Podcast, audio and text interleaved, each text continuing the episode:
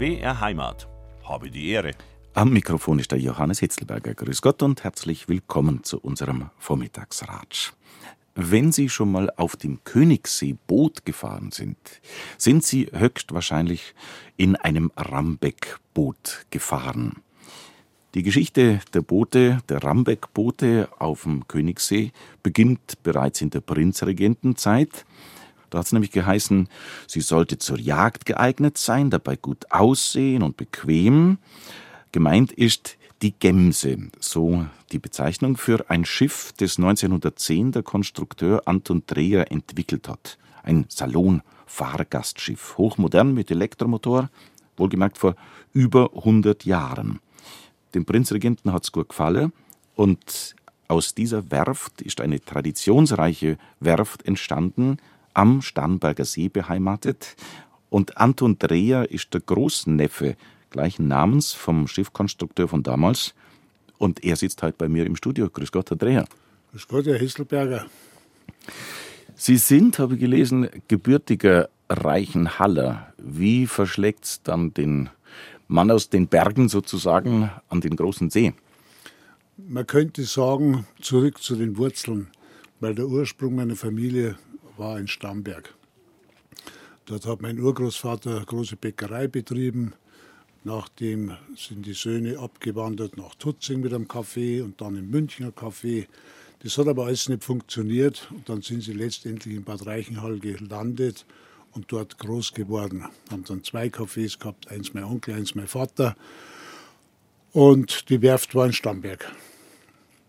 Und wie es mit dieser Werft losgegangen ist, wir haben viel zu erzählen. Gegründet 1883 schon, haben wir eine lange Historie, die wir behandeln können und natürlich auch die aktuelle Zeit werden wir beleuchten. Bei mir zu Gast der Anton Dreher aus Starnberg von der Rambeck Bootswerft. Herr Dreher, seit 60 Jahren leiten Sie die Rambeck-Werft. Sie sind gerade erst 81 Jahre alt geworden, eine stolze Zahl. Beides. Ja, ich sage aber nur der Not kann Schwung lassen. Wer rastet, der rastet. Die, wir haben es gerade schon angesprochen, die Werft hat eine ganz lange Geschichte. Führen Sie uns doch noch mal ein bisschen ein in die Anfänge. Ich habe gesagt, 1883 ging es los. Ein gewisser Anton Rambeck aus Freising hat da den Startschuss gegeben, sozusagen. Ja, genau so war es. 1883 hat Rambeck gegründet. Der war eigentlich Schreiner und Zimmerer. Und der ist dann nach Hamburg gegangen, hat da die Bootsbaukunst mit beschnuppert und auch miterlernt und ist dann wieder zurück nach Starnberg.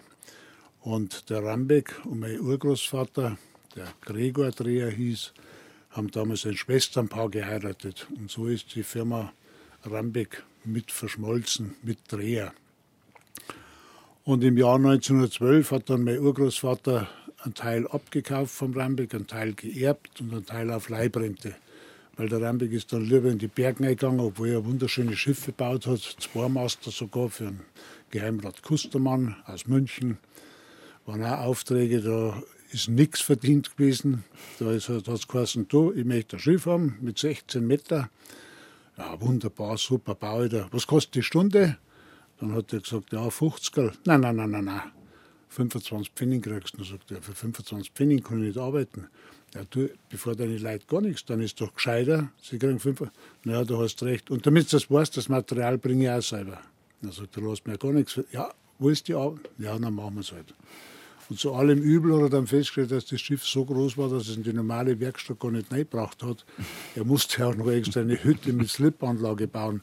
Und da ist dann gebaut worden wie die Familie Dreher jetzt eingestiegen ist, haben wir jetzt gerade schon gehört.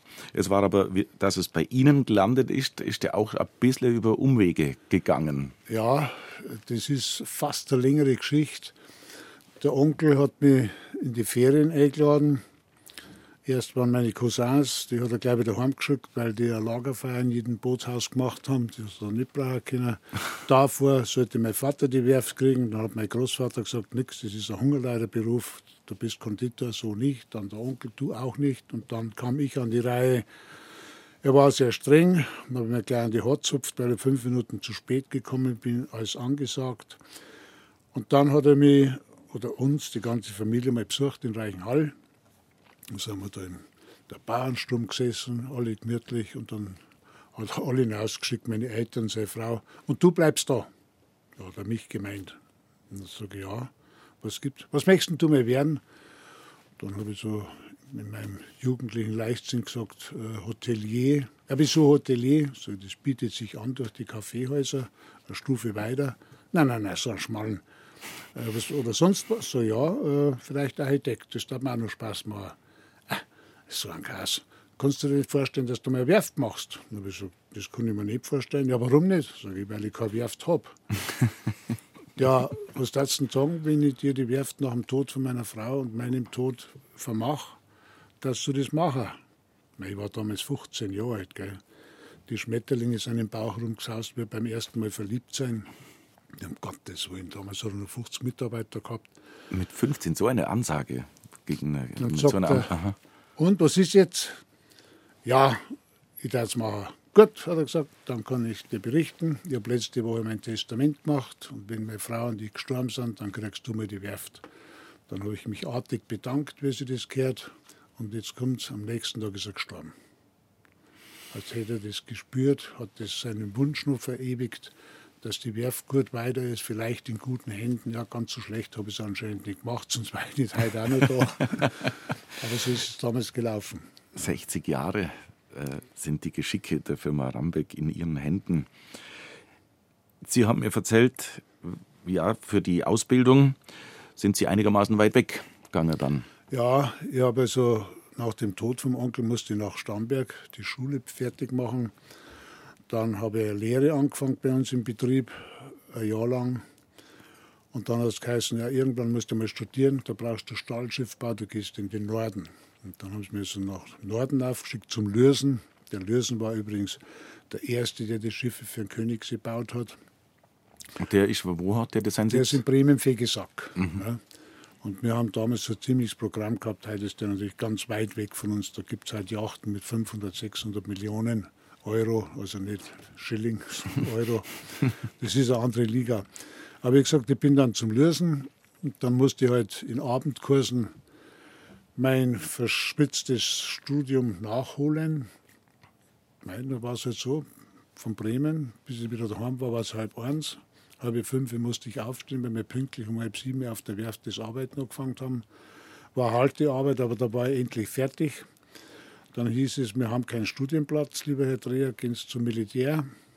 Das war eine schöne Zeit. Ich durfte nämlich nach Reichenhall zu den Gebirgsjäger. Es ist kein Tag vergangen, wo man sich nicht wahnsinnig geärgert hat, wo man aber nicht so viel gelacht hat, dass man fast den Tosen gemacht hat, wie man in Bayern sagt. War eine schöne Zeit. Ja. Und dann habe ich halt endlich meinen Studienplatz gekriegt in Bremen. Und aus dieser Zeit habe ich dann meine angetraute Ehefrau mitgenommen mit der ich 55 Jahre verheiratet bin. Ein Nordlicht, Ein Nordlicht. von der Küste an. Das ist eine gute Mischung, da kann man nicht mehr von Inzucht reden. Das ist mal wirklich ein frisches Blut da drin. Und wir verstehen uns heute noch sehr gut. Ja. Aus dieser Verbindung gibt es Kinder? Da gibt es einen Sohn, der hat zwei kleine Kinder, was heißt klar, die sind inzwischen auch schon 25. Der Junior ist bei mir in der Werft seit zwei Jahren, dem gefällt es gut. Die Enkelin hat den Bachelor gemacht und hat der Opa gesagt, und jetzt machst du noch eine Lehre. Ja, was soll ich mit der Lehre? Ich habe schon einen Bachelor. Nein, nein, das ist ganz wichtig, damit das soziale Gefüge, auch das Miteinander und das Gegeneinander kennenlernst. Die hat es jetzt auch gemacht, die Lehre, Immobilienkauffrau, ist recht glücklich damit, macht ihr richtig Spaß und ist genau das richtige Thema, was sie braucht. Bei mir im Studio ist Anton Dreher von der Bootswerft Rambeck aus Starnberg. Herr Dreher, was kann man bei Ihnen alles für Schiffe kaufen? Was machen Sie alles? Sie können selber bauen wir nichts mehr, sage ich immer. Außer es kommt ein ganz spezieller und sagt, jetzt möchte ich das schöne Mahagoni-Holzboot mit einem Tickdeck. Dann können wir darüber reden. Aber wir vertreiben Segelboote, Elektroboote, Motorboote, alles, was so das Herz begehrt. Bloß das Entscheidende ist halt immer wieder die Frage, und wo lege ich es hin, mein Schiffchen? Und dann wird es natürlich eng, weil Liegeplätze sind sehr dünn gesät, dürfen nicht mehr erweitert werden auf den Seen, weil es sowieso schon relativ voll ist. Da muss man warten, bis einer wegstirbt, hätte ich bei gesagt, und das Schiff schon so schlecht beieinander ist, dass man sagt, das Schiff kann man entsorgen und da legt man was Neues hin. Auf die aktuelle Situation kommen wir nachher noch eingehend äh, zu sprechen. Ich möchte aber jetzt nochmal einen historischen Rückgriff machen, weil das so eine schöne Geschichte ist, die da mit dem Prinzregent beginnt, der für den Königssee ein Rambeck-Boot bestellt hat. Lautlos, elektrisch. Genau. Ja, der Prinzregent, das war für uns schon ein Aushängeschild, weil der hat gesagt, bequem muss sein und schön fahren muss und leise muss sein. Daraufhin haben wir es elektrisch gemacht, sehr edel ausgestattetes Schiff mit Juchtenlederpolstern, so im englischen Stil. Übrigens, da waren, wie das Schiff dann leider verbrannt ist wie der Bootshaus abbrennt ist, haben wir drei Stühle gerettet. Die drei Stühle habe ich heute noch. Aus dem Prinzregent-Schiff Gemse hat, hat es Gemse. Aha, aha. Und der Prinzregent, der war so angetan von unserem Schiff, der hat überall Werbung gemacht. Also eine bessere Werbung hätte es gar nicht gegeben. Jeder, der ihn gefragt hat, und das Schiff, nein, so, nein, so ein Schiff habt ihr noch gar nicht gesehen. Das ist ja ein Traum und das fahrt und das macht und das tut. Mei hat einen Kühlschrank drin gehabt, weil kaltes Bier hat er immer gern mengt, der Prinzregent. War der Kühlschrank auch anstelle, da wo er hingehört. Ne.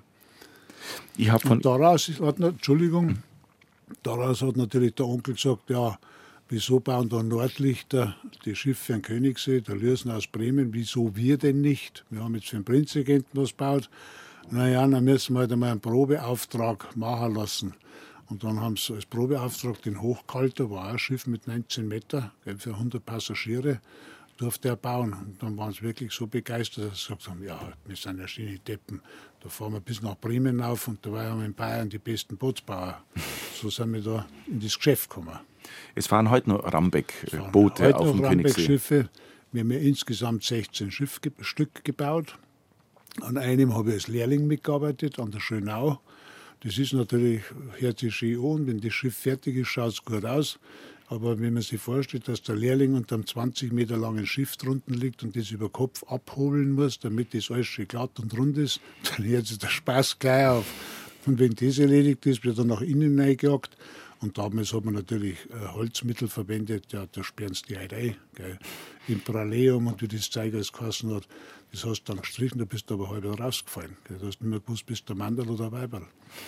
Aber das war halt Handwerkskunst. Aber das Schiff, die halten unvorstellbar lang, fast zu lang.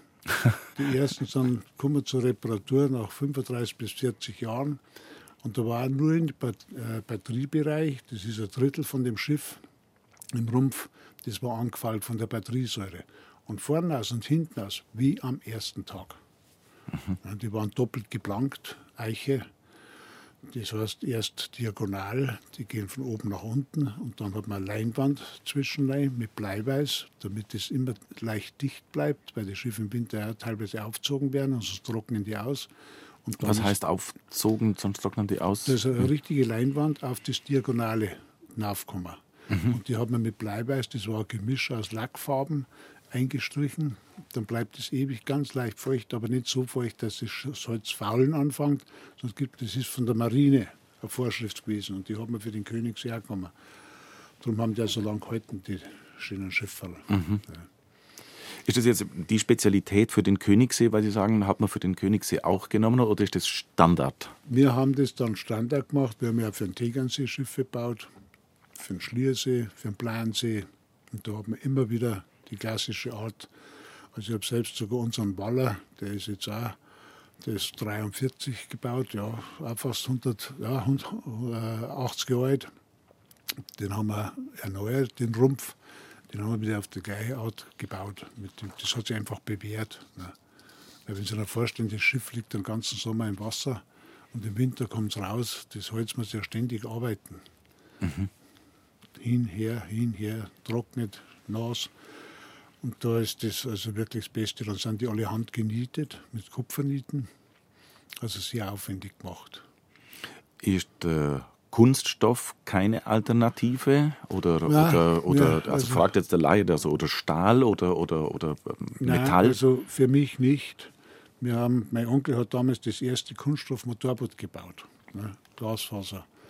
Und es ist also ein bisschen in die Hosen gegangen hat gesagt, nein, das stinkt und das kratzt das Material. Also das werden wir nicht anfangen. Er wollte sogar noch groß einsteigen mit einer Finanzspritze und der Onkel gesagt, nein, nein, das heißt da nur Bootswerft Rambeck, Anton Dreher und nicht Anton und was weiß ich. Haben wir auch nie angefangen. Ich sage noch eins, ich bin froh, dass wir nicht mit dem Kunststoff angefangen haben. Da gibt es so viele andere und heute werden viele Schiffe im Ausland gebaut, zu Preisen, wo man gar nicht hinkommen. Außer sie haben, wir haben eine große Firma gehabt, äh, den Namen kann man ja ruhig sagen, in Bayern, Bavaria, die hat in der Spitze 2800 Schiffe im Jahr gebaut, aber keins unter 9 Meter. Man kann sich noch vorstellen, wie der angerichtet war. Der wurde in Wirtschaftszeitungen mit BMW verglichen mit der Arbeitsweise von BMW. Der hat also Bagel gehabt, die sind auf Induktionsschleifen gefahren. Da ist der Küchenblock drum gestanden, ist das selbstständig zu dem Schiff gefahren. Da ist, hat keiner mehr eingegriffen. Ne? Der, wenn äh, Küchen gebaut hat, dann hat er 15 Sperrheizplatten übereinander gelegt und dann sind die ausgeschnitten worden, da ist fast kein Holzrest mehr überblieben. Also der war, der hat halt, ich habe die Betriebe ein paar Mal besichtigt, der hat sieben Arbeitstage gebraucht, um ein Schiff zu bauen. Sieben Tage. Da war der Motor drin, da war die Küche drin, da war alles drin, die Relingszüge, das Deck, komplett sieben Tage. Da können Sie sich vorstellen, wie der gearbeitet hat. Da ist nicht der Mann zum Schiff gegangen, da ist das Schiff zum Mann hingefahren worden, an Ketten auf Wagel. Und dann ist das im Takt gelaufen. Aber dagegen kommen sie nicht an. Da war es ein Riesengelände und, mhm. und, und. Na gut, die Philosophie der äh, Rambeck-Bootswerft war ja dann halt einfach eine andere seit Wir haben gesagt, traditionell, klassisch, wir haben vor zehn Jahren zwei schöne 40er Scherenkreuzer gebaut aus Mahagoni. Massiv, also nicht einmal formverleimt, was man heute machen würde, weil es einfacher ist und billiger. Ich habe gesagt, wenn ich so ein Schiff und selbst wenn ich es repariert, dann mache ich es so, wie es sich gehört, mhm. wie es früher war. Und viel Kunst ist ganz schön teuer, aber mei, ist eine super Arbeit. Mensch, toll, das kannst du anschauen. Da wird dann sogar oben eine Hohlkehle eingezogen, die wird dann mit Blattgold ausgelegt. Da wird oben ein R hineingeschnitzt, das R für Rambeck. Na, da weiß ja jeder, ah, das ist ein Rambeck-Schiff. Eines von diesen 40er ist am Gardasee runter, der liegt da in Salo. Und ich habe ihn mal besucht und sagt er, mei, das Schiff, wenn ich aufdecke, ist die ganze Brücken voll. Alle, mei, was für ein schönes Schiff, das ist ja ein Traum. Ist ja ein Traum. Ne? Wenn Sie sich vorstellen, 14 Meter lang und, und 2,20 Meter oder was breit, also schmal. Ne? Wie heißt der Fachbegriff, was ich vorhin gerade erwähnt habe? 40er Scherenkreuzer. 40er Scherenkreuzer, ja, Woher das heißt kommt 40 Quadratmeter. Segel, ne? Es gibt 30er, 40er, 75er, 150er gegeben, aber die waren dann ganz, ganz selten. Ja, aber die 40er Scherenkreuzer waren natürlich schon sind aus dem skandinavischen Raum gekommen. Da gibt es halt nur einige am Starnberger See. Das ist halt das Edelste vom Edeln. Du hast zwar keinen Platz in dem Schiff, hinten und vorne, das Cockpit ist klein, innen drin kannst du nur gebückt sitzen, schlafen sowieso nicht, aber die segeln halt. Ja. Das ist ein Genuss, wenn man die sieht, die sogenannten Oldtimer, wenn da diese Oldtimer-Regatten sind, ob das die Kustermann-Regatta ist oder wie die heißen. Da kommen diese ganzen Schiffe, die 45er, die 40er, die 30er. Ich habe in Ihrer Chronik gelesen, 1908 gab es die erste Motorbootregatta auf dem Starnberger See und es gewannen nur Boote aus der Rambeck-Werft. Ja, der Onkel war sehr engagiert, er war ja ein riesen Motorbootfreak, obwohl er ja ein besserer Segler war, ein sehr guter Segler. Der ist ja mit 75 in Regatten gesegelt. Der hat nämlich ein Spezialgebiet gehabt, das waren seine 45er und 35er. Da war er, das ist bis nach Berlin geliefert worden, in die Schweiz, überall. Jeder wollte ein Rambeck-Schiff, ein Dreierschiff haben. Aber Motorboot ist eigentlich sein Herzkind, weil er für die Technik, das Motorentechnik, das hat ihn interessiert, das hat ihn fasziniert. Und da haben die einige Regatten gewonnen, hat dann aufgehört damit, nach dem Krieg sowieso, nachdem er das Bein verloren hat, aber zum Segeln hat es immer noch gut gereicht. Heute bei mir im Studio Anton Dreher von der Rambeck Bootswerft in Starnberg. Herr Dreher, wir stöbern in der Geschichte Ihres traditionsreichen Unternehmens. Und der Auftrag vom Prinzregent war natürlich eine wunderbare Sache, hat äh, viel Werbung eingebracht, viel fürs Renommee. Und in dieser Zeit, wo dieser Prinzregent-Auftrag war, da hinein fällt auch ein Preis, den die Werft gekriegt hat für ein Schiff namens Pyu 5. Ja, das war eine Motorjacht für damalige Verhältnisse. So viel war es, hat die 16 Meter gehabt. Für einen Herrn Geheimrat Pünter aus München. Und diese Yacht hat an der internationalen Regatta teilgenommen, Grand Premio di Roma. Der Preis war vom König damals ausgeschrieben von Italien. Der ging von Triest runter und man Stiefel rum bis rauf nach Rom. Und das Schiff war also jedes Mal Etappensieger, jeden, jede Strecke gewonnen und somit auch folglich Gesamtsieger. Und der Preis, das war damals eine Wölfin, die der Herr Pünter erhalten hat, in Lebensgröße. Und das Witzige, diese Wölfin ist nach einem Original abgegossen. Das sind nämlich bei, beim Original, es gibt ja mehrere Wölfe in Rom. Beim Original ist hinten in den Beinen hat da der Blitz eingeschlagen. Und das hat unsere Wölfin auch. und nachdem der Pünter gestorben war und die Kinder mit dem Preis nicht viel anzufangen wussten, hat der Onkel gesagt, ob er den nicht abkaufen kann, weil er ist ja damals gefahren und Schiff hat er auch gebaut. Für ihn war es also interessant. Und ich sagte, ja gut, kannst du haben. Und der steht also heute auf der Werft an unserem Zentralplatz, wo der Flaggenmast steht. Da steht auch die Wölfin mit mhm. Blick in den Hafen hinein. Und jeder sagt, ja, wie kommt denn der Wolf hier, der Römische, nach Stamberg? Ja, weil er gewonnen hat im Jahre 1911, mhm. den Grand Premio. Wie muss ich mir das nochmal vorstellen? Also der Eigner ist der Herr Pünter und Steuermann war aber ihr, Onkel, ihr Onkel. Mein Onkel ist gesteuert, weil der hat eine Ahnung gehabt vom Schifffahren. Ist ja oft so, dass die Herrschaften nicht die Ahnung haben, aber schöne Schiff haben. Passiert ja immer wieder. Dafür gibt es ja dann äh, Freunde oder Bekannte, die sich auskennen, die fahren das dann. Oder gleich manche mieten sie einen Kapitän oder einen ausgedienten Kapitän, erlebt man immer wieder. Weil Sie vom Blitzgrad bei der Wölfin äh, gesprochen haben, äh, Sie haben ein, ein Gewitterblitz, hat die Werft arg in Mitleidenschaft gezogen im Jahre 1900, wann war es? 29, wenn ich es richtig sehe da. Ja, da hat es eingeschlagen in unserer Werfthalle. Da war das ganze Gebäude kaputt. Jetzt sind wir fast an einem ähnlichen Punkt, aber nicht, weil der Blitz eingeschlagen hat, sondern weil über die Hälfte der Halle halt so schlecht ist, dass man sie abreißen muss. Dann. Und jetzt sind wir gerade am Aufbauen. Also wir hoffen, dass wir bis zum Sommer den größten Dreck weg haben, damit unsere Kunden nicht beeinträchtigt werden. Aber das ist schon eine gewaltige Baustelle. Mhm. Mhm. Wenn wir die Zwischenkriegsjahre noch ein bisschen beleuchten, Sie haben neue Bootstypen für die Olympischen Spiele 1936 gebaut. Ja, ja das war eine schlimme Zeit. Ich sage mein Onkel war unheimlich fleißig und tüchtig. Für den hat es auch Weihnachten, ist er an seinem Zeichentisch gesessen und hat zeichnet. Die anderen haben gesagt, du Bescherung, ja, ja, gleich, ich komm gleich, ich komm gleich. Das Essen war kalt, aber seine Zeichnung war fertig, dann ist er erst gekommen. Und der hat natürlich im ersten, was heißt natürlich, er hat im Ersten Weltkrieg ein Bein verloren in den Vogesen, hat damit zu kämpfen gehabt. Und dann kam die, der Zweite Weltkrieg, da waren wir dann Rüstungsbetrieb mit 100 Mitarbeitern. Das war eine ganz, ganz eine schlimme Zeit für ihn, weil dadurch, dass er Rüstungsbetrieb war, dem er vorgestanden ist, hat man ihn aus der Werft hinausgeschmissen.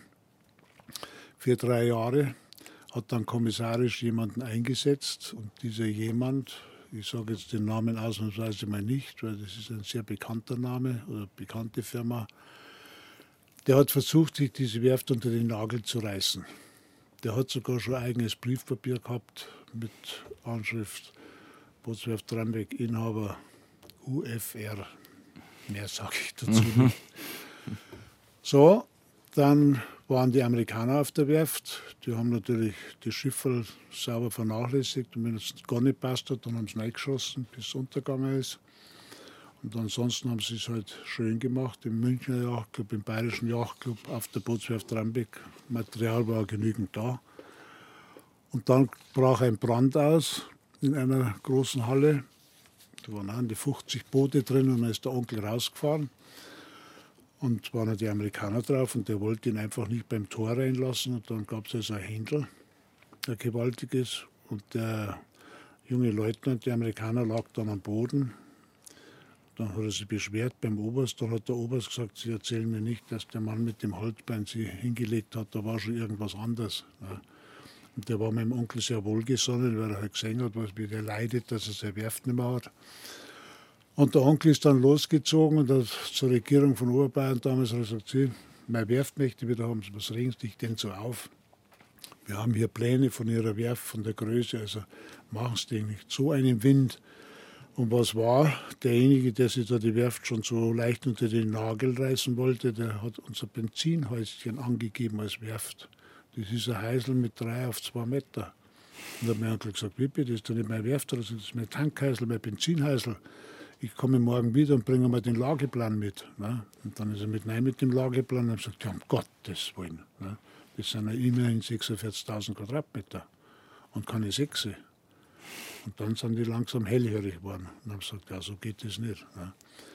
Und hat der Bürgermeister noch mitgeholfen damals und gesagt, das kannst du nicht bringen, was da los ist. Und dann hat er die Werft wiederbekommen.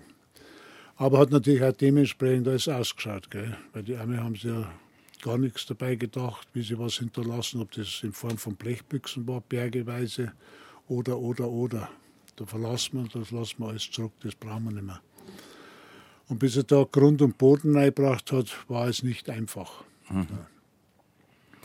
Sie sind die älteste Werft am Starnberger See, die traditionsreiche, reichste, aber Sie sind nicht die einzige, wenn ich es recht weiß. Nein, es gibt ein paar Werften. Es gibt den Glas in Possenhofen, dann gibt es einen Simmerding in Leone, dann den Fischer in Bernried, den Kolschowski gibt es der hat zwar keine Wasserwerft. Ja, so kleine, so Einmannbetriebe geistern rum. Wir haben, Gott sei Dank gibt es noch ein bisschen Nachwuchs, die machen dann den Meister und machen sich selbstständig. Ist natürlich auch nicht so leicht, wenn du keine Liegeplätze hast. Ich sage wir haben das Glück, dass wir Wasserliegeplätze haben. Damit können wir es uns leisten, auch die Leute im Sommer durchzuziehen. Das hört sich zwar paradox so, ja, im Sommer. Da, na, da wollen die Leute fahren, da wollen segeln und nicht richten lassen. Vielleicht im Winter. Na. Ja, was tust du dann mit den Leuten im Sommer? Ja, streichst da mal eine Hütte oder mal da mal einen Pfahl oder da was neu. Gibt ja immer was zu tun auf der Werft. Ja. Aber das hat sich alles ein bisschen verschoben. Früher hat man Schiffe gebaut, aber es ist zu teuer geworden. Mit Liegeplätze an der Werft, dass ich mir das richtig vorstelle. Also Sie, Sie, Sie, sind halt so direkt am Wasser, dass Sie diesen Platz haben zum Gebäude ja, hin. Durch das äh, schöne große Grundstück, das eigentlich die Urgroßmutter damals in die Wege geleitet hat, dass das dazu kauft. Die war also auch sehr vorausschauend. Er sagt, ja, das kaufen wir die Mooswiesen. Haben sie alle gesagt, schon hey, die blöden Dreher, jetzt kaufen uns die Mooswiesen auch schon auf. da gibt es aber auch noch Nachfahren, den kenne ich gut und der sagt jetzt mal, mein Urgroßvater kann die da schlagen, wir kommen sowas verkaufen. So, ich habe jetzt den Hals nicht vollgekriegt, habe zum gemacht, habe zum Bläden gefunden. Aber sei es wie es ist, äh, der Hafen ist natürlich unser Kapital. Weil Liegeplätze gibt es fast keine, ne, außer man ist wirklich ernsthaft interessiert oder jeder seinen Liegeplatz kriegt. Aber ohne die Liegeplätze ging es nicht. Ne. Das war natürlich auch nicht so einfach. Ich stand damals von der Wahl, habe Studium Schiffbau studiert, fertig, habe gesagt, ah, jetzt werde ich schöne Motorboote zeichnen und Motorboote entwerfen, damit die Leute mal was sehen. Und dann sage ich glücklicherweise zu meinem Rechnungshof, Sie, wir haben doch der Motorbootbau so ein bisschen in Serie angefangen. Was ist denn da überblieben? Sagen Sie mir die Nachkalkulation. Ich sagte, ja, die habe ich erst gestern gemacht, kann ich Ihnen schon zeigen. Sage ich, und? Ja, sagt er, bei dem einem 8 Mark und bei dem anderen 6 Mark. Sag ich, in der Stunde? Na, na, das sagt am ganzen Schiff. Sag, das kannst du doch nicht sein. Ja, das geht folgendermaßen ab. Die Leute kommen und sagen, genau so ein Motorboot möchte ich, wie Sie da gebaut haben. Bloß die Polsterfarbe ein bisschen anders. Ja, kein Problem. Dann fangen wir zum Bauen an. Dann kommt der Kunde und sagt, Sie, kann man das hinten wieder ein bisschen höher machen? Also, also jetzt dann müssen wir neue Spanten einsetzen, dann müssen wir irgendwo festschrauben, neue Nadel. Ja, ein bisschen, wenn es her macht, das schaut aber nichts mehr aus. Ja, aber ich möchte es gerne her, wissen Sie, dann habe ich. Und das kostet, ja, also kosten darf das nicht mehr, dafür lasse ich es ja bei euch bauen. Sonst kann ich mir gleich ein Riva kaufen, da darf ich gar nichts ändern. Na gut, dann machen wir es halt. So, dann hast du es gemacht, höher gemacht und dann sagt er, kann man es bitte mal aus der Werkstatt rausfahren, äh, mit mir schauen, wie. Mei, Sie haben recht gehabt, das schaut ja unmöglich aus. Na, schneidest es wieder runter. und soll ich Spirenz sind. Dann habe ich gesagt, nein, da spiele ich nicht mit. Entweder es wird so genommen, wie es da steht, oder gar nichts. Dann kam halt die Motorbootgeschichte, dass du eine Zulassung brauchtest für Motorboote. Das war auch nichts. E-Boote, das war zu gering, das war noch nicht gefragt damals. Segelboote, ja, da haben wir noch einen Drachen gebaut und nochmal einen Drachen und ein paar Jollenkreuzer. Dann sind aber die aus den neuen Bundesländern, aus der DDR, mit Kampfpreisen gekommen. Da sind zwar die meisten schon verfault, weil sie lauter frisches Holz genommen haben, aber die waren halt billiger. Und unser Konzept war ein bisschen verkehrt. Bei uns waren die Schiffe immer komplett ausgerüstet. Ne? Da war Persenning dabei, da war Badeleiter, da war der Anker, da war Segel dabei und, und alles, was zum Schiff, dass ich einsteige und losfahre. Ja, die anderen haben gesagt, da steht das Schiff, das kostet so und so viel. Ja, ein Segel, ja, Segel kostet so und so viel. Ja, ein Bad, ja, Badeleiter, wenn Sie wollen, die kostet extra. Und ja, das kostet alles. Und da waren die auch auf so einem Preis wie mir, aber wir haben da eine falsche Politik gehabt. Und haben gesagt, das geht nicht. Dann müssen wir was anderes machen. Die Leute sollen sich ihre Schiffe stellen und dann bauen wir halt diesen Hafen.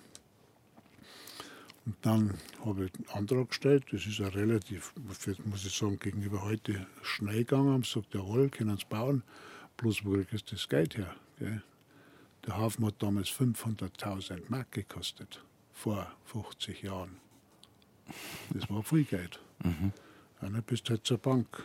Dann hat der Direktor angeschaut und gefragt, ob man eigentlich seine Kontostände schon mal gesehen hat. Sag ich, du keine Angst, und die schaue ich jeden Tag an. Mhm.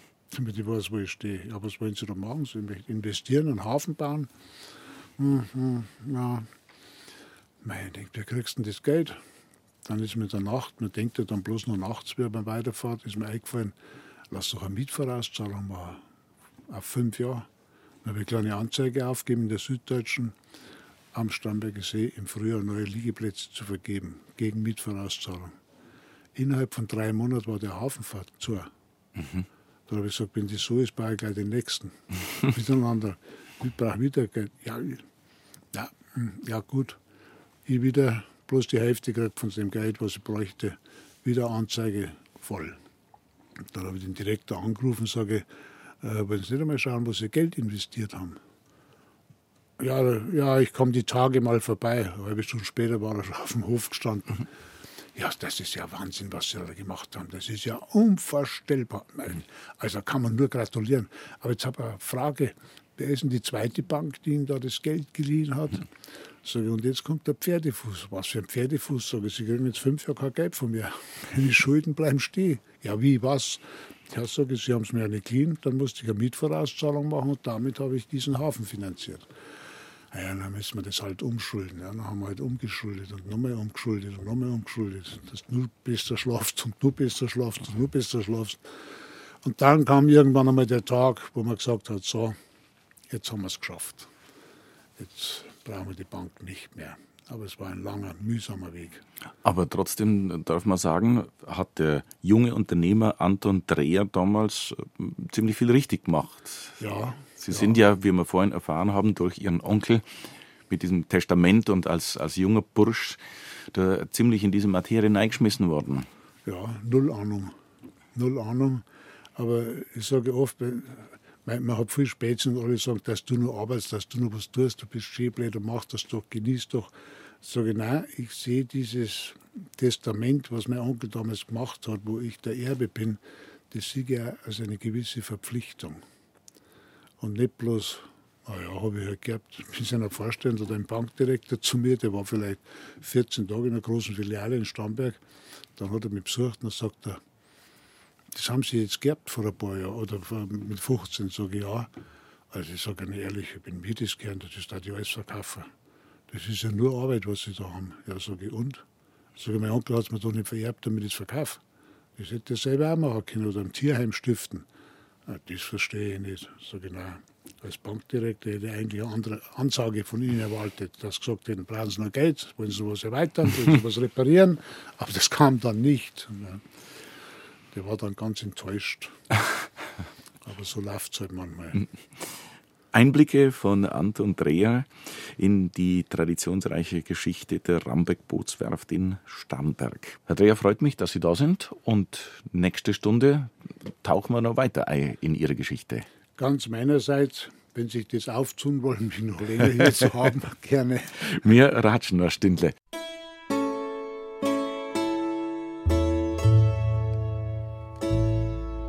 BR Heimat. Habe die Ehre. Am Mikrofon ist der Johannes Hitzleberger. Grüß Gott und herzlich willkommen zur zweiten Runde von unserem Vormittagsratsch. Und nochmal ein herzliches Grüß Gott an Anton Dreher aus Starnberg. Grüß Sie. Grüß Gott, Herr Hitzelberger. Anton Dreher, seit 60 Jahren leiten Sie die Rambeck-Werft. Mittlerweile, ja, frisch gebacken 81. Herzblut, Leidenschaft, Passion, alles kehrt damit nei in Ihren Job. Da haben Sie recht. Die Leidenschaft, die Verpflichtung, was man einmal bekommen hat von seinen Vorderen, das auch weiter zu betreiben und zu erhalten, gehört mit dazu. Ich habe ja mal einen Bankdirektor gehabt, der hat gesagt, also wenn ich das geerbt hätte, würde ich das alles verkaufen und mir schön machen. Aber sie haben gesagt, ich hätte eigentlich von ihnen erwartet, dass so ein Dreher, wenn sie Geld brauchen, sagen sie mir es, weil da können wir investieren, weil es gab halt viel zu investieren. Ja. Wir haben vorhin schon gehört, dass sich in den 60 Jahren, wo Sie die Leitung haben, einiges getan hat, dass Sie auch heutzutage nimmer so im Bootsbau drin sind, wie es schon war. Wenn Sie uns noch ein bisschen Einblick geben in die Bootssituation überhaupt am Starnberger See. Ich habe es mal so gelesen, dass auf dem Starnberger See gar keine Motorboote fahren dürfen. Das stimmt nicht ganz. Es dürfen schon noch welche fahren, 250. Aber es bedarf natürlich einer Zulassung, Genehmigung, einmal von der Seenverwaltung und einmal vom Landratsamt. Und da wartet man zurzeit so elf bis zwölf Jahre. Ist ja verständlich, weil früher ist alles, was am Motor gehabt hat, auf den Seen aus, Tohu Wabohu. Und dann hat man gesagt, so geht das nicht. Man muss da jetzt schon einmal ein bisschen eine Linie aufzeigen. Und dann ist man zu dem Entschluss gekommen, da Zulassungsbeschränkung. Das hat sich bewährt. Die Leute sind natürlich nicht begeistert, wenn sie nach fünf Jahren Schiff wieder hergeben müssen. Aber vielleicht kriegt es der Bekannte, dass der dann fahren darf. Aber der jeweilige, der die Zulassung hat, muss halt immer mit an Bord sein. Ich kann nicht sagen, ich habe die Zulassung, Maxel, du kannst fahren, wann du magst. Das läuft nicht. Das ist personenbezogen, nicht bootbezogen. Also es ist schon geschickt gemacht worden.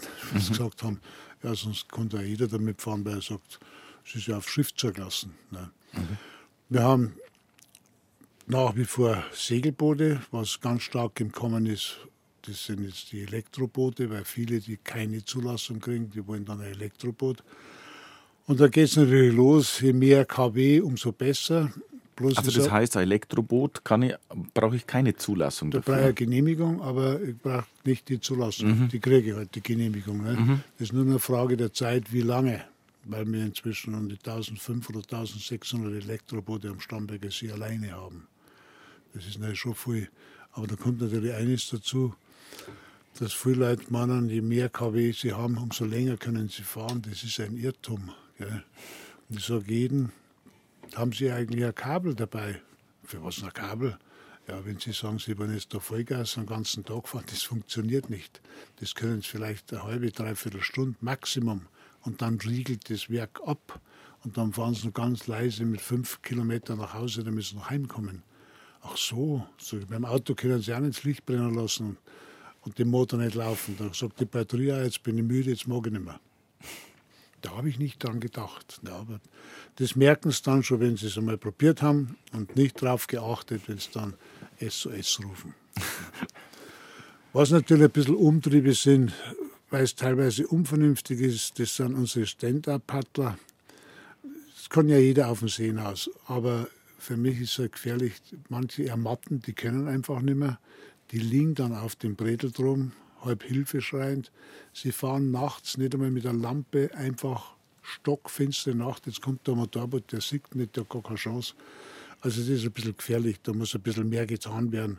Die organisiert sind über die Segelvereine, die wissen das, aber die kaufen in jedem Kaufhaus irgendwo ein Bredel für Ei- und Butterbrot und sagen, hurra, Starnberger See, hinaus und stundig und schön. Die wissen nicht, was es für Vorschriften gibt, ob man, wie weit man vom Ufer weg sein muss, ob man auf Badegäste Rücksicht nehmen muss. Es gibt aber die schwimmen quer über den See, die siehst du überhaupt nicht. Und wenn du ansprichst, dann sagt du, ich sehe sie doch. Ja, ja, aber ich sehe die nicht, weil bloß nur das Köpferl rausschaut. Also wir haben da auch schon Vorschläge gemacht, kommt da immer mehr. Es gibt ja so Schwimmbojen, die man hinten am Buckel hat, die ist dann in Rot oder Orange. Dann sieht man den. Weil man muss sich vorstellen, man fährt gegen die Sonne, ist ganz eine leichte Welle. Sie sehen den Schwimmer nicht. Keine Chance. Und der denkt sich, warum fährt der voll auf mich zu? Und schon passiert was. Ja.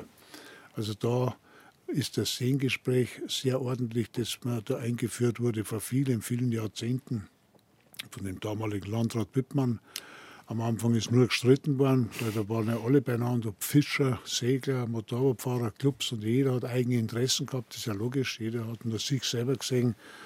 Und da hat man es jetzt gut zusammengekraft, muss ich sagen, und wird auch ausgesprochen und hat da einige Neuerungen, kann man es ja fast schon mehr nennen. So lange haben wir das, ob das der TÜV ist, ob das die Geschwindigkeitsbegrenzung, ob das die Phonezahl ist und, und, und.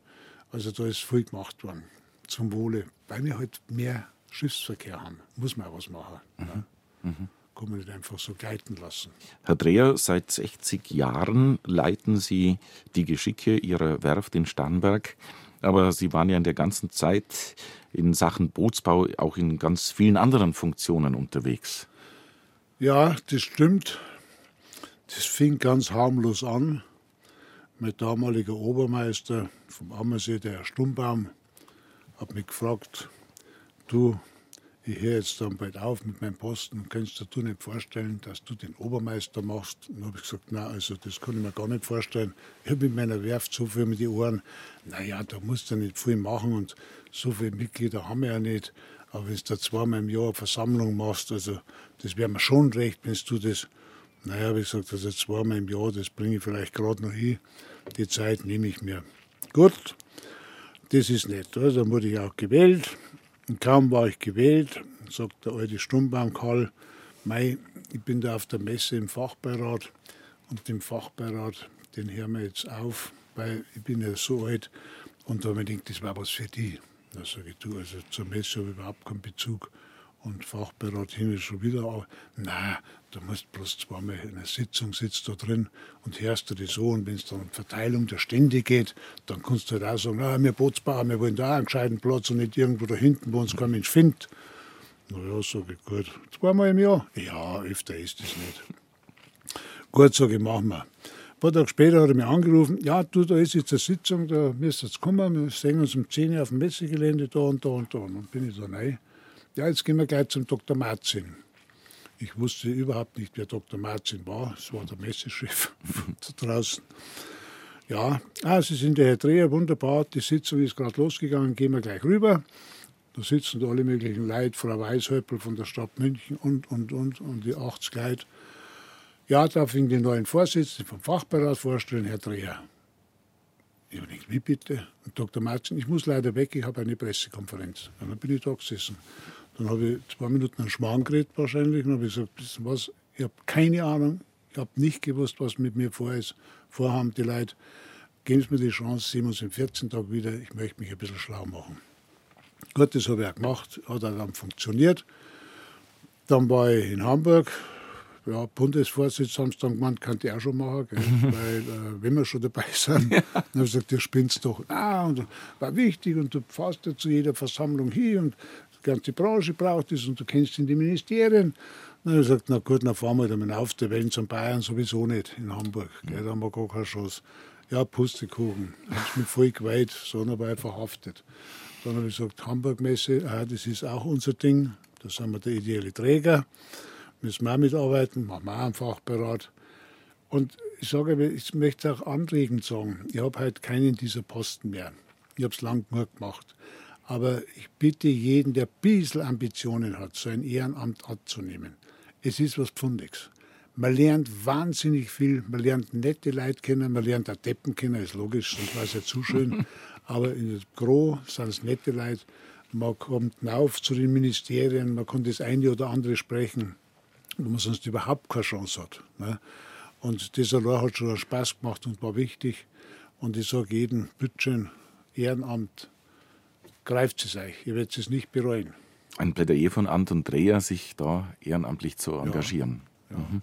Mhm. Also das ist mir schon sehr wichtig. Es war zwar bei mir, ich habe gesagt, eineinhalb Tage in der Woche Ehrenamt.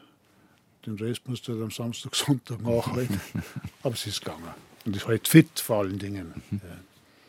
Sie haben von einer netten Begebenheit im Vorgespräch erzählt. Ich weiß nicht, ob ich es noch genau einordne, was auch in, in Hamburg, glaube ich, war, wo, wo Sie mit, dem, mit der russischen Delegation zusammengekommen sind. Ah, ja, hm, die Geschichte.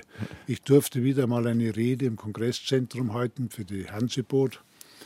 Und dann gibt es ja so Floskeln, wo man sagt, man kann über alles reden, nur nicht über fünf Minuten. Die habe ich mir auch hineingezogen, diese Floskeln, und sagte so. Und ich rede und rede und rede und rede muss anscheinend ganz gut angekommen sein. Und plötzlich in der ersten Reihe sind lauter Russen gesessen von der Hermitage und vom Katharinenkloster, weil wir da immer Exponate gehabt haben für die Art Maritim, die auf der Hanseboot war. Dann schreit ein Russe rauf, du gesagt, man kann über alles reden, nur nichts über fünf Minuten. Du redest schon sieben Minuten und tippt auf seine Uhr hin. Dann habe ich gesagt, Birschel, dir will helfen. Habe ich gesagt, Druschpa, Druschpa, Tralala, Strastpuitje. Meine russischen Freunde sind da. Und wenn ich sage russische Freunde, dann ist das bewusst, weil Ihr Präsident Michael Gorbatschow und ich haben am gleichen Tag Geburtstag. Dann können Sie sich vorstellen, was in der Kongresshalle mit 500 Gästen los war. Die Hölle. Es ging so weit, dass der Peter Tamm, damals noch Vorstandsvorsitzender vom Springer Verlag, gesagt hat, diese Leute, die lade ich zu mir alle an die Elbchaussee in mein Privathaus zum Essen, waren wir eingeladen. Das gipfelte dann darin, dass ich nur weiter eingeladen worden bin nach St. Petersburg zur Verabschiedung vom Bischof in die Ermitage Sonderführung, Katharinenkloster Sonderführung.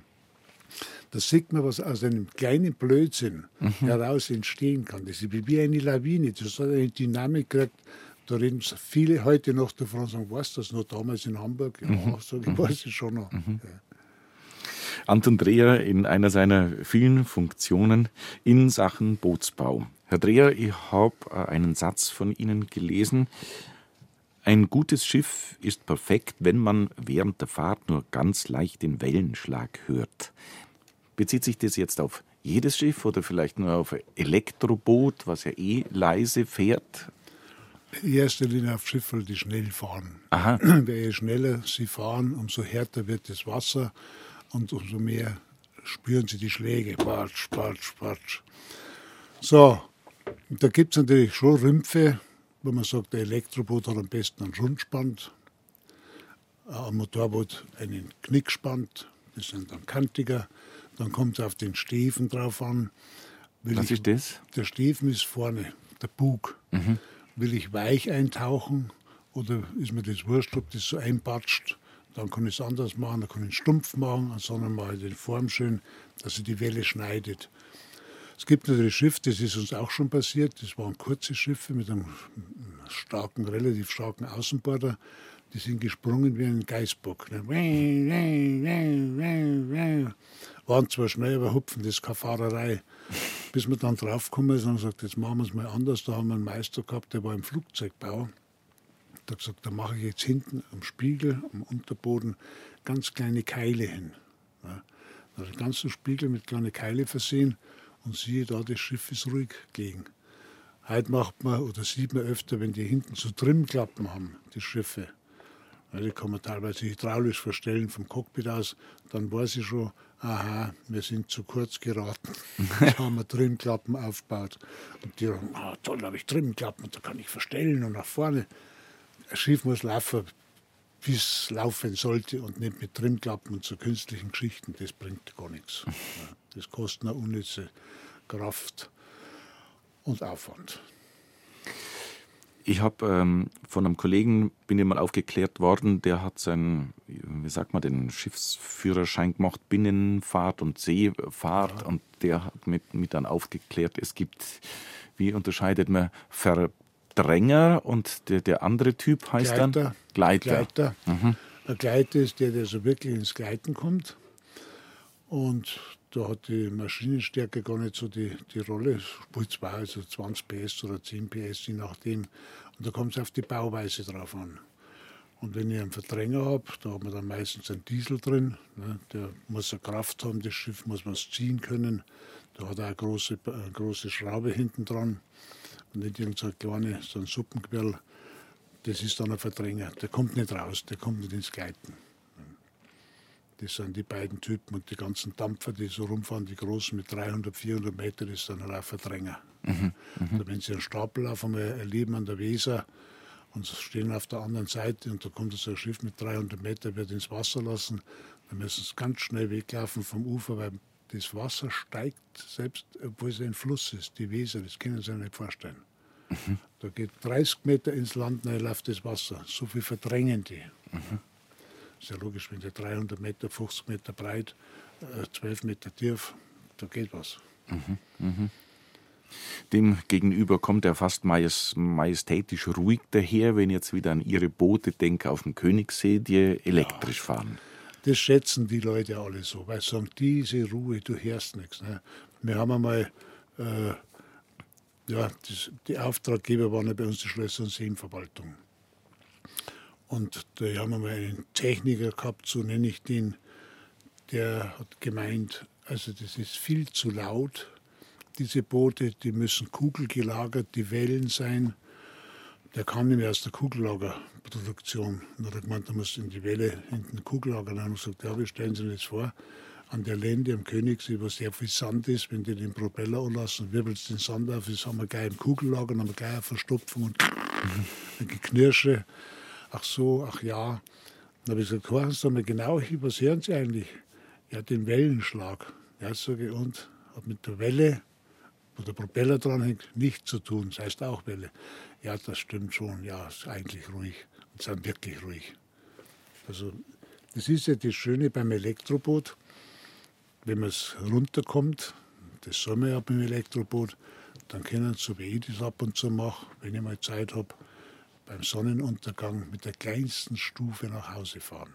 Und dann hören sie bloß das Plätschern des Wassers und sagen, mei, das ist ein geschenkter Tag.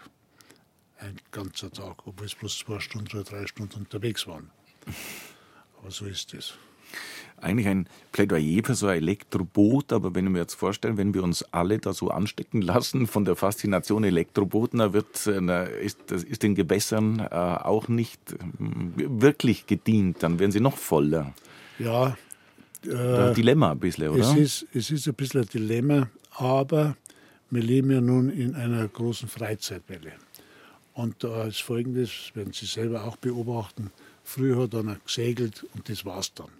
Heute wird Golf gespielt dazu, dann wird die Frau geht zum Reiten, er geht zum Motorbootfahren, die Kinder wollen zum was weiß ich wohin. Wir haben so viele Sportarten inzwischen und Freizeitaktivitäten, dass die zu den einzelnen Dingen gar nicht kommen. Es ist ja bei mir, ich habe Kunden, die fahren vielleicht dreimal im Jahr, wo ich sage, wollen Sie das nicht aufgeben? Es ist ja schon, nein, nein, äh, nächstes Jahr habe ich mehr Zeit, aber heuer habe ich umbaut in meinem Büro oder in meinem Geschäft. Und, aber nächstes Jahr werden Sie mal schauen. Das sehe ich dann aber jedes Jahr. also es fehlt an der Zeit, weil die Freizeit zu vielseitig geworden ist. Dann wollen sie noch Wohnmobil, da wollen sie auch noch spazieren fahren. Und dann heißt es, Hütte haben wir auch noch in Kitzbühel, da müssen wir auch wieder mal hin. Ja, da müssen wir jetzt richten anfangen, da ist was kaputt. In Mallorca, ah, da fahren wir im Sommer hin. Ah ja, da haben wir ja eine Wohnung. Es ist zu viel, was die Leute haben. Mhm. Ich sage, wie früher hat es eine Jacke gegeben, die war gelb. Da haben wir gewusst, das ist ein Wassersportler, ein Segler. Die gibt es heute gar nicht mehr. heute gibt es Jacken, die kennen Sie zu allem Ozean, zum Reiten, zum Segeln, zum Golfspielen und, und, und, und, und. Ja, weil halt das sehr vielseitig ist. Das Freizeitverhalten anschauen bei uns und wenn ich es im Radio oder im Fernsehen höre, ja, jetzt haben wir drei Jahre keinen Urlaub machen können, also jetzt wird aber allerhöchste Zeit. Ja, Himmel, Nummer nein. Wir haben alle keinen Urlaub machen können. Was haben unsere Eltern gemacht? Die sind mit dem Zeit am Chiemsee hingefahren und haben sich gefreut und waren königlich. Aber heute muss ja das all included vom Feinsten mhm. sein. Sonst ist ja gar nichts mehr. Sonst stirbt man wenn man den Urlaub nicht hat. Das ist ja schlimm. Ja. Da lege ich mir auch jetzt mal auf, wenn in der Zeitung steht, in diesem Jahr können Sie mit Brückentagen so und so viele Urlaub erreichen. Was soll der Blödsinn? Ich warte mal das Schreiben, wenn Sie ein bisschen mehr arbeiten, da geht es Ihnen viel besser. Und viel mehr geht, das liest du nie. Das liest du nie. Sagt natürlich ein Herr mit 81 Jahren, der seit 60 Jahren die Ramberg, Ramberg-Werft leitet und da im Betrieb seinen Mann steht. Genau. Man kriegt es ja mit, das Auf und Ab. Und ich sage, ein gewisses Sozial muss man schon sein. Also da bin ich auch dafür. Ich habe selber mal gearbeitet in einem harten Stahlbaubetrieb, haben wir eingangs einmal erwähnt. Aber was, man jetzt ab, was jetzt abgeht, das finde ich nicht mehr so gut. Das für, mhm. Weil, seid mir nicht böse, wir haben jetzt 4,2 Millionen Bürgergeldempfänger und da kann mir keiner sagen, dass man davon die 2 Millionen in Brot und Arbeit bringt. Es muss ja nicht gerade die Arbeit sein, die er vorher gemacht hat. Wenn zu mir einer sagt, du Dreher, pass auf, du hast eine Schaufel und einen Besen, gell, jetzt machst du mal die Straße sauber, dann mache ich das halt. Da bin ich mir nicht zu schade. Ich habe das einmal in Starnberg zu uns zum Stadtrat, äh, Stadtrat gesagt, weil das so dreckert war. Sag ich, weißt du was, ich kaufe mir jetzt einen Schubkarren, einen Schaufel und Besen, dann mache ich das sauber. Spätestens am ersten Tag werden die Leute sagen, du, wer ist denn das? Das ist aber sauber da. äh, du bist sowieso immer so provokativ. Ja, sag ich, bei euch ist man gleich provokativ, wenn man mal die Wahrheit sagt. Mhm. Ja. Es ist ja so. Mhm. Fällt doch keine Perle aus der Krone.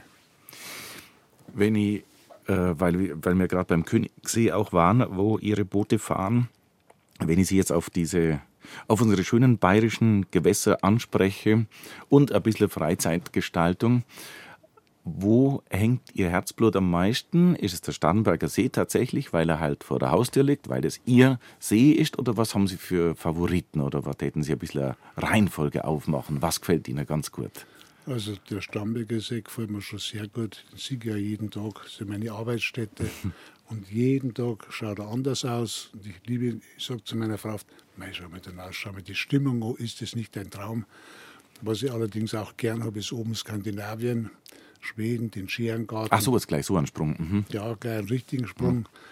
Königssee sowieso, den kennt man, das ist ein Traumsee, sogar der kann in Alaska liegen. Mhm. So ist der eingebettet mit dem Watzmann, mit hinten Bartholomä.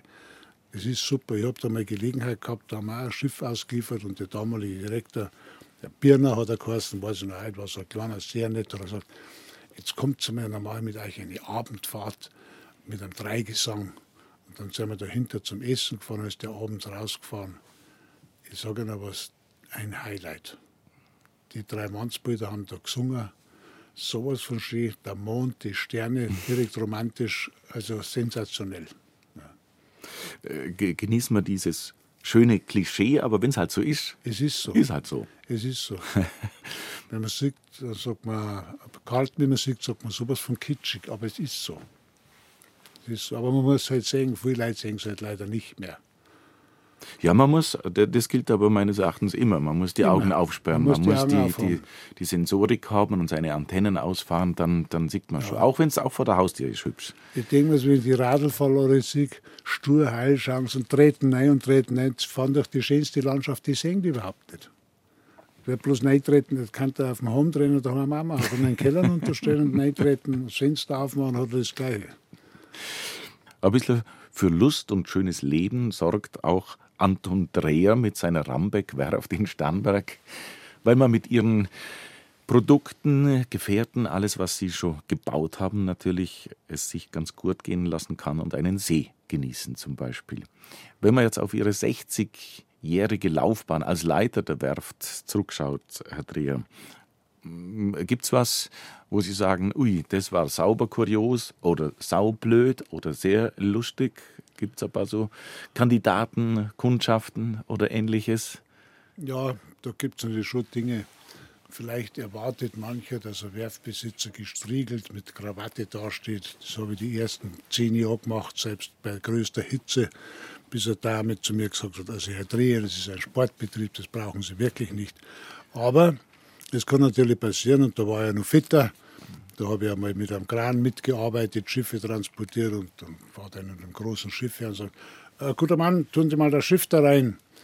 Und ich sagte, ja, da müssen Sie jetzt leider warten, da sind noch drei Boote vor Ihnen und dann kommen Sie dran. Was? Was haben Sie? Ja, ich gesagt, da müssen Sie jetzt leider warten. Wo ist denn hier das Büro? So, da müssen Sie rechts und dann da geradeaus in das kleine Häuschen, da ist das Büro. Dann ist es zum Büro vor. Und dann kam er mit hängenden Ohren wieder. Ja, ich wusste ja nicht, dass Sie der Herr Trier sind. Selbstverständlich warte. Also wir auf alle Fälle warten Sie. Haben Sie was anderes gemacht? Aber so ist es. Gell? Da wirst du verkannt. Oder wenn wir im Parkplatz draußen stehen. Sie, Herr Parkwächter, sage ich, ja. Kundschaft mischt sich dann ein, das ist nicht der Parkwächter, das ist der Herr Dreher, der Inhaber der Werft. Aber das kann passieren. Oder andere Geschichte. Wir haben früher, wenn wir haben eine Tankstelle, wenn die Leute tankt haben, dann haben wir die aufschreiben lassen und unterschreiben. So. Und dann sie die Rechnung geschickt worden und eines Tages schickt man wieder Rechnung. Dann ruft die Frau Gemahlin und sagt, das kann überhaupt nicht sein. Also da war mein Mann gar nicht da, da war der in Hamburg. Was haben Sie denn da für eine Rechnung geschrieben? Also, wir müssen uns vielmals entschuldigen, es tut uns wahnsinnig leid. Äh, zerreißen Sie es, schmeißen Sie es weg. Und dann ist der Herr Gemahl wiedergekommen und habe zu ihm gesagt, Sie, also, wenn das nächste Mal mit einem Hasen ausfahren, dann zahlen Sie bitte bar und lassen Ihnen die Rechnung. Ja, aber meine Frau, ja, was haben Sie denn gesagt? Nix. Gott sei Dank, Gott sei Dank. so Dinge erlebst du halt die menschlichen Seiten. Ne? Mhm. Die sind so die kleinen Geschichten, wo du selber lachen kannst, wo sich auch freut, dass nicht alles so stur heil runtergeht nach Schema F genormt, sondern menschlich halt. Mhm. Mhm. Harmlos menschlich. Das ist das Schöne. Ja. Mir ist auch schon passiert, dass ich, das war eine ganz eine gute Geschichte, war in einer Bierzeit am Oktoberfest, komme an den Tisch und da ist viel vom Segeln geredet worden. Und dann habe ich mich auch ein bisschen mit angehängt. Und dann sagt einer, segeln Sie nicht? Sage ich, nein, ich würde gern segeln. Aber warum segeln Sie nicht? Sage ich, ich habe keinen Liegeplatz. Was brauchen Sie einen Liegeplatz? Sage ich, ja, haben Sie einen? Ja, wo willst du denn hin? Sage ich, am liebsten beim Rambecksee. Mensch, haben Sie ein Glück. Den kenne ich, das ist mein bester Spezi. Und mir da eine halbe Stunde im Vortrag, wie gut er den Rambeck kennt und so weiter und so fort. Nach einer halben Stunde habe ich dann gesagt, guter Mann, der Rambeck liegt am Friedhof, der Chef sitzt jetzt vor Ihnen. Die anderen haben gelacht, endlich hat ihn einer mal erwischt, diesen Tapfplauderer, endlich hat ihn einer vorgeführt. Aber so Dinge passieren halt. Gell. Und da gibt es halt viele Geschichten. Manche Kunden, die mich kennen, die sagen oft, ich glaube, sie könnten Romane schreiben. Ja, so ich, da ist voll dran, sage irgendwann mache ich es einmal im nächsten Leben, die Sachen zu Papier bringen.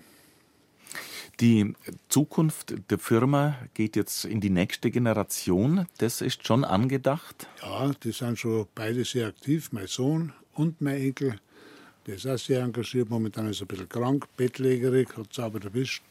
Aber der macht es auch mit großer Freude und Begeisterung der Neubau, den wir da vorhaben, Hausbau für die Werkstatt, der fordert natürlich alle, weil man weiß, Bau, die Preise galoppieren davon. Mitarbeiter finden die auch also schwierig, schwierig. Ne? Mhm, mhm. Aber da müssen wir durch. A ist B gesagt und nicht einfach, ja, dann machen wir es halt nicht, das geht nicht. Ne? Mhm.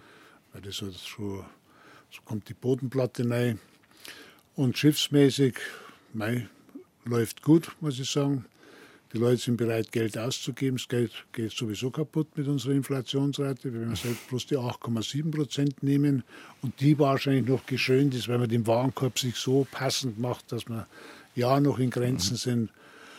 Also gibt man es lieber aus, das Geld, und leistet sich was, was man schon lange haben möchte solche, sage jetzt mal, schönen Schiffe, die Sie schon äh, gebaut haben, wie man es zum Beispiel auch als eben Elektroboot am, am Königssee sieht oder wie Sie es auch schon beschrieben hatten, was weiß ich, Eichenplanken, Mahagoniholz, Kupfernieten. Äh, das bleibt aber schon was Besonderes. Ja, das ist alte Handwerkskunst und es ist eine Frage, äh, wie lange das noch geht. Ich denke nur daran, da ich gelernt habe beim Lösen, da gibt es ein Segelboot aus Stahl, die Ashanti. Und die ist verkauft worden und der es gekauft hat, die war genietet, handgenietet. So, jetzt kann es selbst so eine Werft belösen. Der Kunde hat gesagt, er möchte das Original haben, also heißt nicht geschweißt, sondern genietet. Ja, was macht man? Dann haben die die alten Rentner mit 80 Jahren geholt und gesagt, du, sagt die Jungen einmal, wie, wie genietet wird. Und das ist ja wirklich eine Kunst und Leidenschaft. Da wird der Niet heiß gemacht, dann wird er mit der Zange genommen und dann wird er geschleudert zum Schiff hin. Und da steht er mit einem Trichter, zack, und fängt den Niet auf mit dem Trichter und dann zack, wird er eingebaut und brrr, der andere stemmt dagegen. Weil der darf er nicht auskalten. Wenn der kalt wird, dann zieht er ja nicht mehr. Aber da sieht man schon, dass diese alten Geschichten leider, leider immer weniger werden. Aber trotzdem, Anton Dreher ist noch einer, der sowas noch weitergibt. Und äh, ja, wie ich es gerade ja. angesprochen habe, es wird in der Familie weitergetragen. Ja, ja. Und ja, Herr Dreher, da wünsche ich Ihnen alles Gute, ein glückliches Händchen. Was, was sagt man so als äh, Schiff? Mast und Schotbruch. Mast und Schotbruch und immer eine Handbreit Wasser unterm Kiel. Das wünsche ich Ihnen. Dann ist alles gericht. Jawohl, das wünsche ich Ihnen, Herr Dreher, und sage vergelt's Gott für Ihren Besuch. Ich bedanke mich auch, war angenehm, hat Spaß gemacht. Alles Vielen Gute. Danke, Herr Hisselberger. Für Gott, Herr Dreher. Für Gott.